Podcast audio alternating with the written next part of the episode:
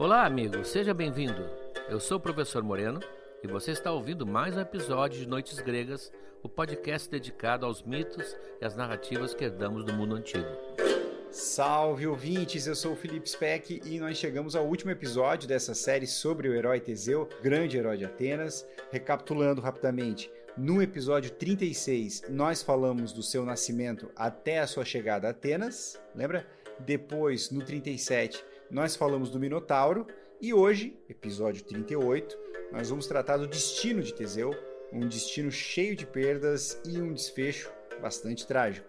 A gente sempre recomenda ouvir uh, essas séries dos heróis na ordem, né? A gente teve a do Hércules agora há pouco, foram cinco episódios, a gente dizia para ouvir na sequência, porque enfim, de fato havia uma sequência, como era o caso dos trabalhos, mas esse episódio especificamente do Teseu, ele tem algumas histórias que não dependem necessariamente de você ter ouvido os episódios anteriores. Então, se você é ouvinte novo, seja bem-vindo a Noites Gregas e pode seguir com a gente aqui sem medo. Bom, e o que, que nós temos para hoje? O professor Moreno fala sobre o envolvimento de Teseu com as Amazonas, Fala também sobre a morte do seu filho Hipólito e o suicídio da Fedra, que é a esposa de Teseu. Hipólito e Fedra, que são mitos recontados por Eurípides, né? E no final tem uma participação de Teseu numa história bem complicada, que é o rapto de Helena quando ela ainda era bem jovenzinha. Lembrando que nós estamos contando a história dos principais heróis gregos, né? Depois do Teseu ainda tem o Belerofonte, o Jasão e o Perseu. Uh, e eu digo isso porque quem nos apoia na modalidade de Deus tem lá no curso Mitologia na Arte um módulo completo em que já tratamos dos principais mitos de todos esses heróis e onde mostramos como eles foram representados na arte ocidental. Se você quiser assistir, vai lá em noitesgregas.com.br barra apoiar, você tem acesso a todo o material. Feito? Eu volto então lá no final para falar sobre o material exclusivo do Teseu parte 3. Bom episódio!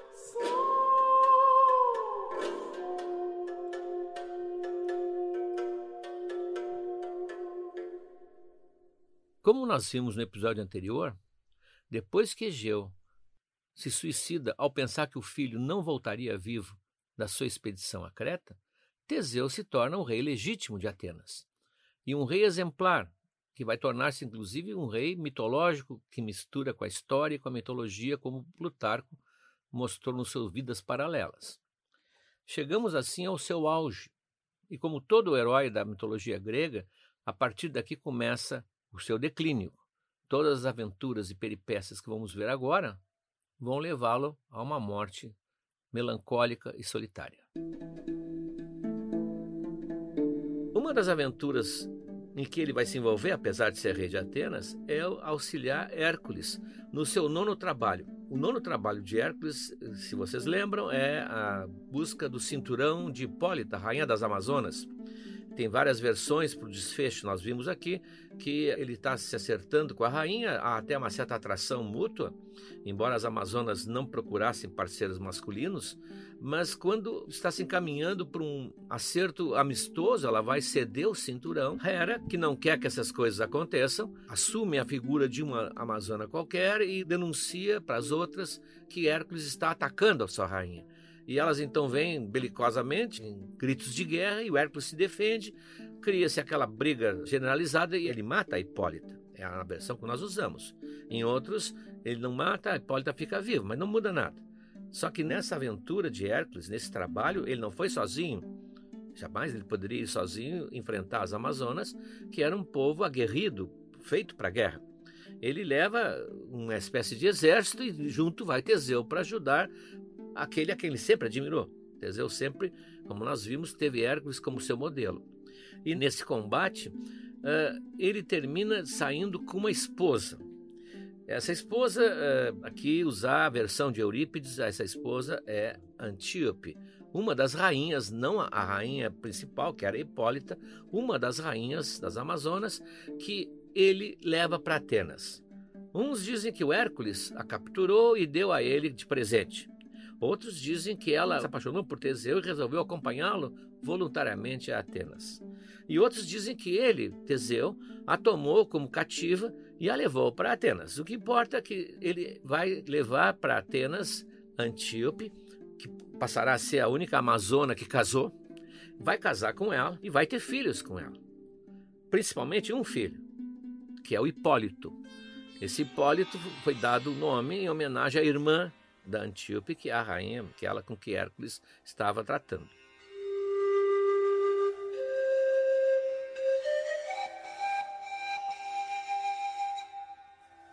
Isso tem muita importância na história de Teseu. Aliás, como todas as coisas que a gente faz, tem muita importância lá no futuro, pequenos detalhes, talvez, da sua biografia. Por causa disso, as Amazonas invadem a região de Atenas. Elas cercam Atenas e tentam recuperar a sua rainha, o que talvez dê mais razão à versão de que ela foi levada à força. Aí não foi voluntariamente. E claro que com isso a oportunidade de Teseu vencê-las. Isso faz parte, digamos assim, do seu currículo. Ele enfrentou as Amazonas. Aliás, todos os grandes heróis, os heróis masculinos da Grécia, eles foram colocados sutilmente pela mitologia a enfrentar as Amazonas. Ou seja, é uma espécie de símbolo do homem, ah, do macho, enfrentando o poder feminino. Não foi por acaso que todos eles tiveram esses choques com elas. É, é o que aquilo que todo grego faz. A personalidade do grego se fez lutando com opostos. Eles sempre enfrentam o estrangeiro, bárbaros, que é o nome que eles dão aos estrangeiros. Isso os torna mais gregos. Eles enfrentam os seus heróis, sempre enfrentam mulheres, o que os torna mais machos na sua concepção. É normal. A cultura grega estabeleceu-se com base na sua comparação com o outro, seu confronto com o outro. E as Amazonas eram um prato para isso. Né? Então, Teseu não só casou com uma Amazona, teve um filho com uma Amazona, e ele vai derrotar o exército das Amazonas que vai assediar Atenas. Isso está representado, inclusive, em vários templos. Lá na, nas Métopes, a, a vitória de Teseu derrotando esse inimigo, que seria um inimigo assim, quase que comum, genérico dos heróis gregos. Infelizmente, durante esses combates para defender Atenas, quem morre é a própria Antíope, né? atingida por uma de suas amigas sem querer, involuntariamente, e deixando Teseu viúvo pela primeira vez. o Teseu tem uma história trágica com seus amores.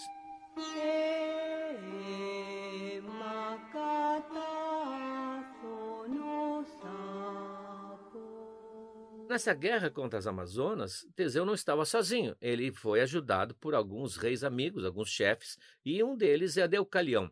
Deucalião era, naquele momento, o rei de Creta. Minos, como nós vimos na hora do oráculo, obcecado pela ideia de se vingar de Dédalo, vai morrer na Sicília, e quem assume Creta é o Deucalião, que é irmão da Ariadne, que nós já vimos, é, portanto filho de Minos também, e irmão de Fedra. E como durante esses combates ele se afeiçoou a Teseu, admirou muito, inclusive o caráter de Teseu, ele resolve oferecer a sua irmã em casamento. Portanto, Teseu vai casar com a irmã mais jovem de Ariadne, a, Fedra.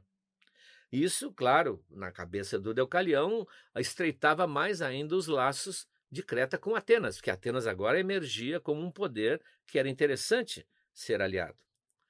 Esse casamento de Teseu com Fedra vai gerar uma tragédia, uma relação trágica familiar. Ele tem dois filhos com Fedra, mas ele preza muito o único filho que ele teve com Antíope, que é o Hipólito e é, o coloca lá em Trezene, onde ele tinha crescido, né, onde Teseu se criou, digamos assim, coloca-o lá com a ideia mais ou menos clara que ele seria o seu sucessor. Embora ele tivesse dois filhos jovens com a Fedra, aquele, na sua intenção, seria o seu sucessor.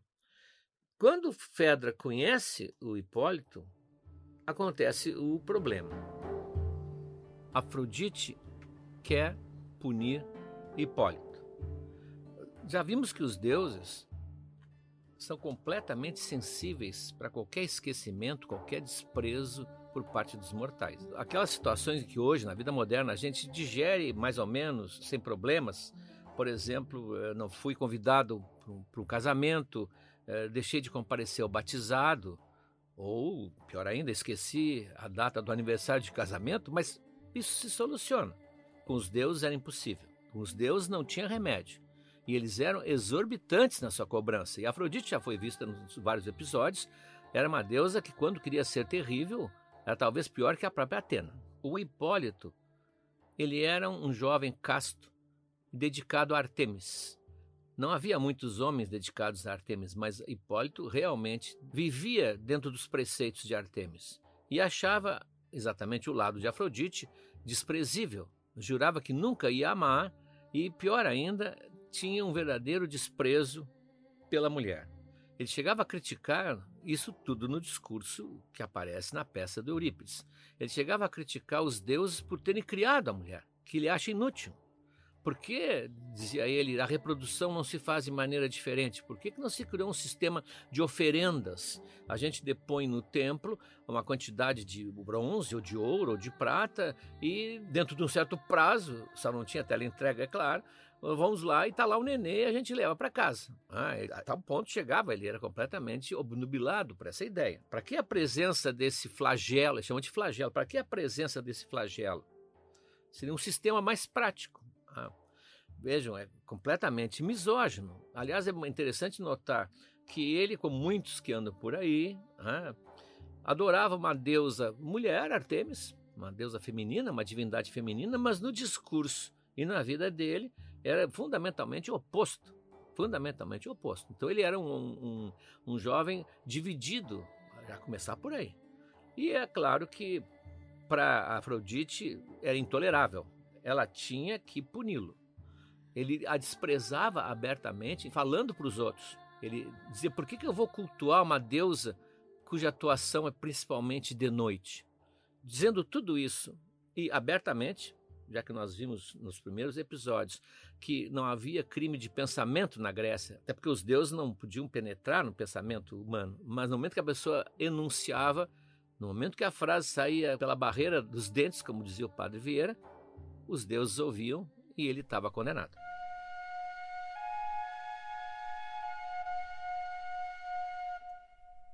Então Afrodite, que tem as suas manhas, vai se vingar dos dois. Então ela faz, não precisa muito trabalho não, porque o Hipólito é belíssimo, ah, é filho de Teseu, que é um homem sempre admirado, e da rainha das Amazonas, uma da rainha das Amazonas. Ela faz a Fedra se apaixonar loucamente por Hipólito. Né, loucamente por Hipólito, e ela não sabe o que fazer.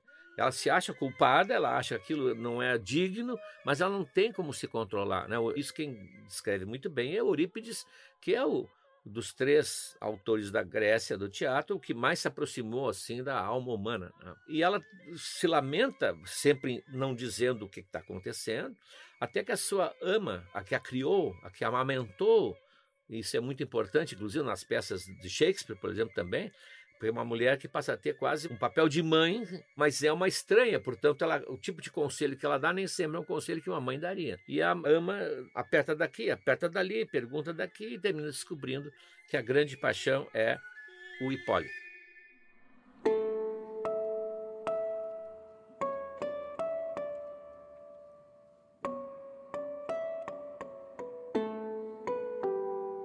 Filho do marido dela, é o seu enteado e ela não acha que isso é justo fazer com Teseu e acha que isso é um amor criminoso, é um amor que não pode acontecer. A ama, no entanto, como está vendo que a Fedra está se encaminhando talvez para um suicídio, ela vai falar com o Teseu por conta própria, ela abre, como se diz, abre o jogo, tenta talvez influenciar o Hipólito e o Hipólito reage de uma maneira violentíssima, porque não só ele é contra essas relações com mulheres, como ele é contra a ideia que ele acha que é um absurdo de trair o seu próprio pai. Então ele a repudia e ela então se suicida, ela se enforca, que é a morte preferida das mulheres na Grécia. No passado, eh, já há um estudo sobre isso, quando havia um suicídio, que era né, bastante frequente, as mulheres optavam basicamente por duas coisas. Eu já mencionei isso num episódio: ou o enforcamento ou arremessar-se de um lugar alto. Raramente usavam veneno, ou muito menos a lâmina, os meios mais violentos. A Cleópatra, por exemplo, usou aquela serpente que matava sem desfigurar o rosto, mas isso era Cleópatra, né? ela pesquisou muito sobre isso. Ela se suicida e deixa aquelas coisas, ah, deixa um bilhete. Ela quer salvaguardar os seus filhos e o direito de herança dos seus filhos. Então ela, num misto de ódio, de desespero, ela deixa um bilhete dizendo para o Teseu que o filho dele tentou abusar dela, a assediou e ela então estava se matando porque não aceitava essa situação. Ou seja, incriminou o Hipólito.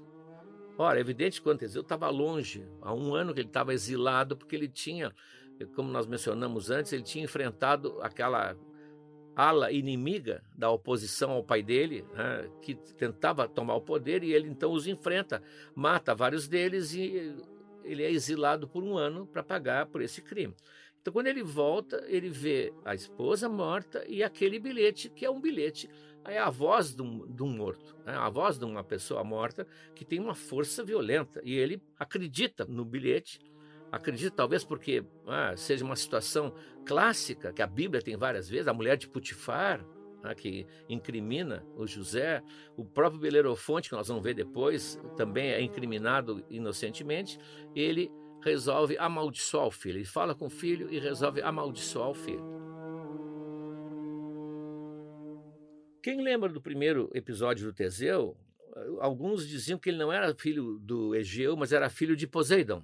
Ah, que Poseidon é que seria o verdadeiro pai dele, que teria dormido com a mãe dele ela foi ao templo fazer uma oferenda, na própria noite em que o Egeu vai dormir com ela.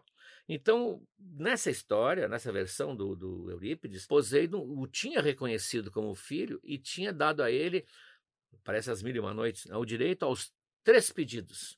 Ele tinha três pedidos. Na verdade, como era Poseidon, que não era trigo muito limpo, não eram três pedidos quaisquer. Ele tinha três pedidos maus, três maldições que ele podia fazer.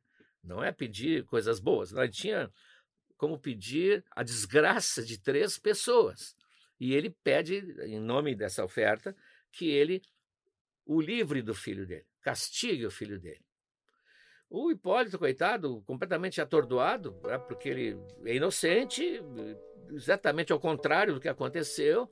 Ele não entende porque que, que o pai dele acreditou assim tão rapidamente na, na, na, na acusadora. Ele pega o seu, o seu carro de cavalo, é uma quadriga, tem quatro cavalos. Né? Ele pega e sai vai embora, entra no carro e sai para a estrada, digamos assim. Né? Vai ouvindo Noites Gregas no podcast.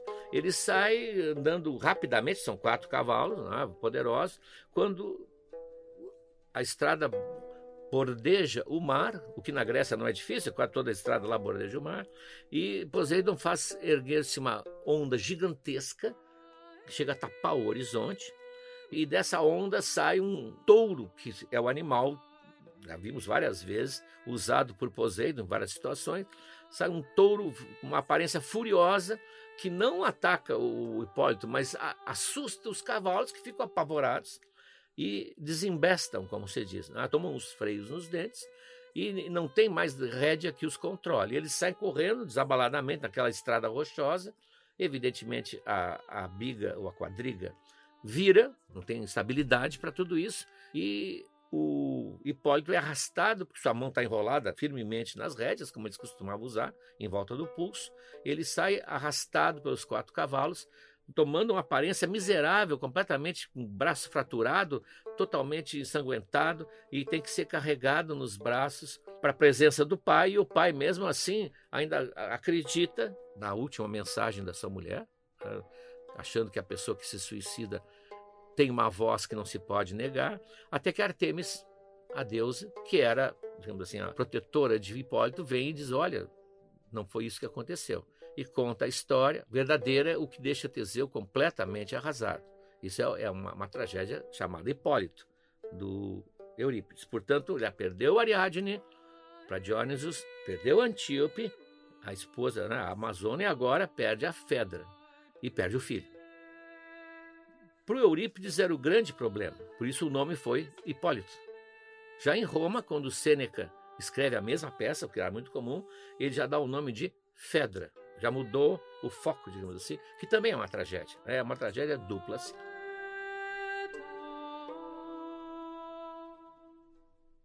Teseu, então, viúvo mais uma vez, já com as têmporas grisalhas, o tempo já está mostrando seus sinais, ele se vê sozinho e, e sem uma mulher ao seu lado, que sempre foi seu modo de vida. Ele era um homem que defendia o casamento, defendia o matrimônio. Só que nesse intervalo, ele se alegra ou se consola recebendo um grande amigo da sua infância, o Pírito, que ele já ajudou em várias outras expedições e façanhas que nós não detalhamos aqui porque as histórias atribuídas a Teseu são muitas, até porque ele era o grande herói, depois de Hércules, o grande herói da Grécia. E ele o Pírito, então, também com a mesma idade dele, portanto, o que hoje a minha filha chamaria de dois tiozões, eles conversam sobre o mundo das mulheres, sobre quem mereceria a atenção, talvez, para tentar conquistar, e eles chegam a uma ideia temerária. Um dos dois, não sei qual deles, comenta que já fizeram tanta coisa na vida, já fizeram tantas tropelias, tantas aventuras amorosas, que só tinha uma coisa que eles não tinham vivenciado. Parênteses, isso parece conversa de vestiário de clube, né? ou de bar. E era nenhum dos dois tinha tido relações com uma filha de Zeus. Coisa mais rara que seria uma filha de Zeus. As filhas de Zeus, o inventário é rapidíssimo. Basicamente eram duas. A Perséfone, que nesse momento estava já casada com Hades lá no mundo dos mortos, né? ela era a rainha do mundo dos mortos, nós já vimos isso, o rapto de Perséfone, e a Helena, Helena de Troia, cujo nascimento tem uma belíssima história que nós vamos ver logo no futuro, que isso preenche toda uma imagem que vai gerar a Guerra de Troia. Helena, nessa época, tinha, uns dizem 11, outros dizem 13 anos de idade apenas. Era uma menina, não tinha ainda passado aquelas, aquelas rituais que eles faziam na dança das jovens que se tornavam já núbeis, já podiam casar. E eles então são essas duas. E os dois, exatamente, por isso que eu falo muito nessa conversa de, de bar, completamente irresponsáveis nesse momento, resolvem, vamos então tentar. Ah, vamos ver o que a gente consegue. Bom, a Helena de Esparta, ela era, não é a Helena de Troia, é a Helena de Esparta, ela vai se tornar de Troia depois. Helena de Esparta participava, como toda jovem dessa idade, 11, 12, 13 anos, de uma série de cerimônias dedicadas a Artemis, dedicadas a, a Hera, aos templos femininos, e ela, no caminho para um desses, uma dessas cerimônias, é, o seu passo é atalhado, ela é filha do rei de Esparta, é, o, seu, o seu passo é atalhado e eles a raptam, eles a sequestram. A sequestram e tiram a sorte, para ver quem vai ficar com a Helena de Troia e quem vai ficar com a Perséfone. Claro que a Perséfone é, é, mais difícil das duas porque ela é casada nada mais nada menos que com o senhor do mundo dos mortos.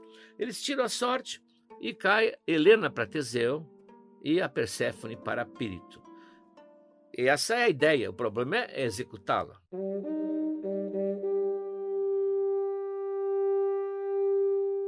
Como ela tá, a Helena já está na posse deles, o Teseu não pode levá-la para Atenas, porque ele sente que ele está fazendo uma coisa que é criminosa.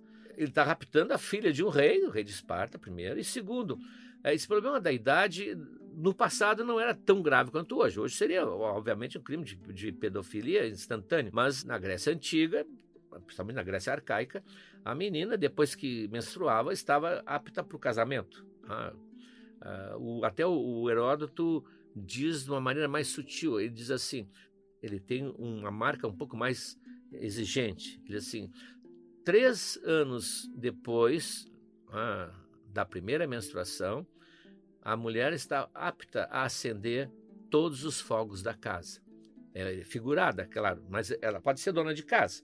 Isso seria que, dependendo, 15, 16 anos. Muitas avós aqui no Brasil casaram com essa idade. Então, nessa época, é, assim mesmo, não era uma coisa legal que ele estava fazendo. Então, o que ele faz? Ele vai escondê-la ele vai escondê-la lá em Afna, Afna, onde mora a mãe dele, aquela que, que lhe mostrou a pedra que ele tinha que levantar para pegar as armas do pai, aquela que dormiu com Egeu, portanto, a sua mãe, e deixa guardada lá. Ah, uns dizem que deixa guardada para futuramente casar com ela, outros nem tanto. Depois nós comentaremos esse detalhe, que é muito delicado isso aí, muito delicado. Como ela está agora preservada lá sob a vigilância e o cuidado da mãe dele, vamos agora à segunda parte, disse ele, vamos ao mundo dos mortos. Então Teseu e o Pírito, exatamente dois fanfarrões, a gente pode imaginar os dois como eram, de repente começaram a, a bater aquela juventude descontrolada, fora de época, eles vão, talvez até rindo, gargalhando, descem ao mundo dos mortos e vão falar com Hades.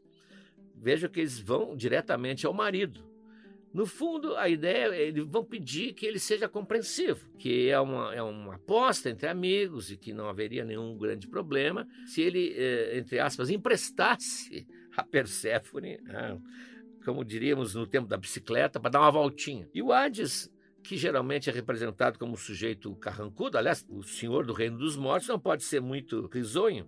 O Hades está extremamente bem-humorado, os recebe rindo, diz, ah, Vamos, eu vou conversar com ela. Se fosse aqui no Brasil, né? Vou falar com a patroa. Vamos ver o que, que ela diz. Sentem aí enquanto isso. E ele aponta duas cadeiras de pedra, dois tronos de pedra que tem próximo ali na sala do, do reino. E eles sentam e não sabiam que era uma cadeira do esquecimento.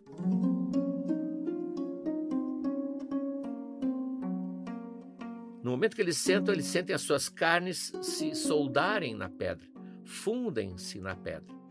Eles não vão poder mais sair dali. E não só ficam presos, como o seu pensamento fica completamente alterado, eles ficam meio sem memória, ficam meio assim, como se estivessem sonados, assim, é a cadeira do esquecimento. A ideia seria que eles vão ficar ali para sempre. O Hades respondeu finalmente ao pedido absurdo do Pírito e do Teseu. E ali teriam ficado se não passasse por ali o Hércules, nós vimos isso, esse cruzamento, aliás, dos mitos é, é fantástico. Né? Dá a impressão que é um, um, só autor, mas não é. Não eram, são milhares de autores que foram formando essa história. Passa o Hércules quando vai buscar o cachorro, o Cérbero, emprestado. Lembra? É o último trabalho de Hércules. E ao passar por ali, disse: Ué, Teseu, o que está fazendo aqui? Parece assim, né? Encontrou um amigo na fila do SUS. O que está fazendo aqui? Disse: Estou preso, né? E aí conta para ele: disse, Não, não, eu vou, eu vou te tirar daí amiga, para isso. Então, com sua mão poderosa, seu braço poderoso, ele segura a mão de Teseu, que também era poderosa, mas não tanto, assim, eu vou contar até 13 e vou puxar. Aí conta até 13 e tira o Teseu dali, mas quando o Teseu sai, ele deixa uma camada do seu traseiro preso na, na cadeira do esquecimento. Tanto que alguns dizem que isso foi uma mudançazinha que introduziram no mito, para justificar por que, que na Grécia os atenienses não tinham o traseiro tão bonito quanto outras regiões em outras regiões da Grécia. E nisso os gregos, mais ou menos, eram peritos. Ah, tira o Teseu, diz, agora eu vou tirar o perito. Só que quando ele se abaixa para pegar a mão do perito, o Hades, que percebe o que está acontecendo, estremece a terra toda. Um terremoto grande, como eles pode parar, né? Chega. E então ele só consegue salvar o Teseu, e o Teseu volta. Volta do mundo dos mortos. É um dos poucos que foi e voltou. Enquanto ele estava fora, com a Helena lá, com a mãe do Teseu, os irmãos de Helena, os dois irmãos famosos, Castor e Pollux, que sempre a defenderam, ah, assim como tem um irmão que defende a irmã, os dois eram dois guerreiros é, temíveis. Eles saem procurando, procurando, investigando onde é que está a irmã que desapareceu. E chegam até Atenas no rastro e aperta aqui, fazem uma guerra contra Atenas. Atenas está sem rei naquele momento investiga aqui, pergunta lá e descobrem que ela está lá na cidade essa, mais ou menos próxima na casa da Etra, que é a mãe de Teseu. Então eles vão lá, evidentemente pegam a, a Helena de volta e, para castigar Teseu, tomam a mãe dele como escrava. A mãe dele, a Etra, passa a ser escrava de Helena quase que para sempre. Quando Helena mais tarde for para Troia, ela vai levar a mãe de Teseu junto. Teseu não esteve na guerra de Troia, mas a mãe dele teve.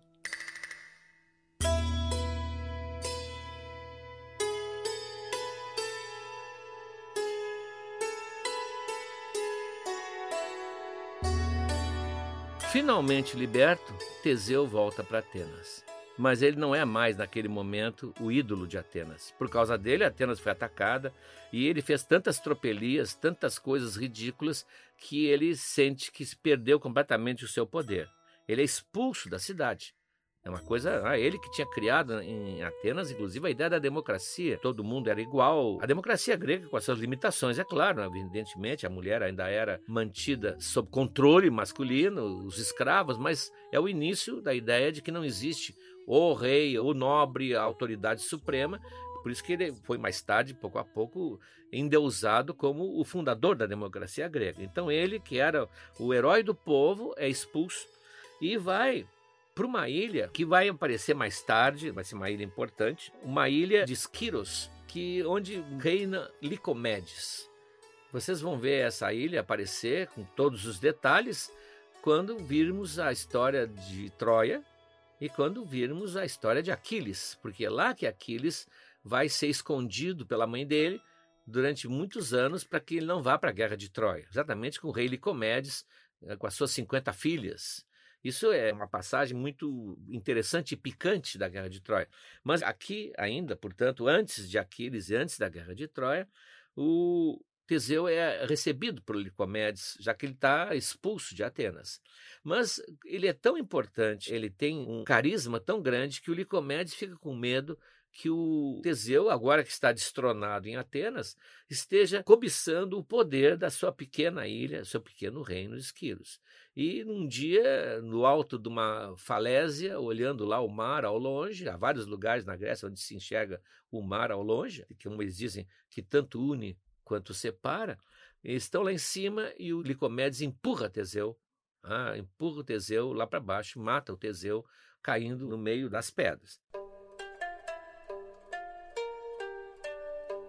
Como vimos então, é como se o sol de Teseu fosse se apagando, principalmente na sua vida familiar.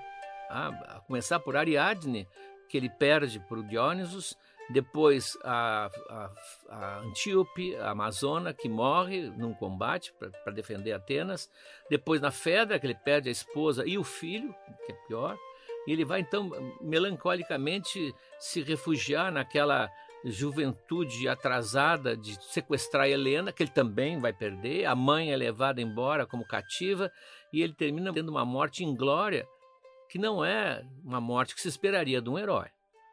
Mas isso não é novidade. Os gregos parece que não queriam exaltar demais o ser humano. Então todos os heróis mais ou menos vão diminuindo, como se fosse uma lâmpada que se apaga, até chegar à sua morte, que nunca é gloriosa. O único que teve uma apoteose foi Hércules, porque era filho de Zeus e estava destinado a isso. Agora, o Jazão, Perseu, o Belerofonte, todos eles, como Teseu agora, têm um final que quase que relembra as pessoas que eles eram simples mortais. Mas claro que Teseu levantou um pouco mais a cabeça do que os outros, porque ele estava no início da história ateniense e ele passou do mito para a história. É momentos raros que isso acontece. Tanto que muitos anos depois, muitos séculos depois, nas guerras contra os persas, na batalha de Maratona, que foi decisiva, o general Milcíades, que é o, o, estrategista que comanda as forças gregas, teria sido ajudado por Teseu, que sai do túmulo. Ele ergue-se do túmulo e dá instruções e anima os soldados, e com isso os gregos vencem. Então é, ele sai do mito para entrar na história, digamos assim. E por isso ele teve, até hoje, ah, uma importância muito maior que os demais heróis, seus companheiros de ação.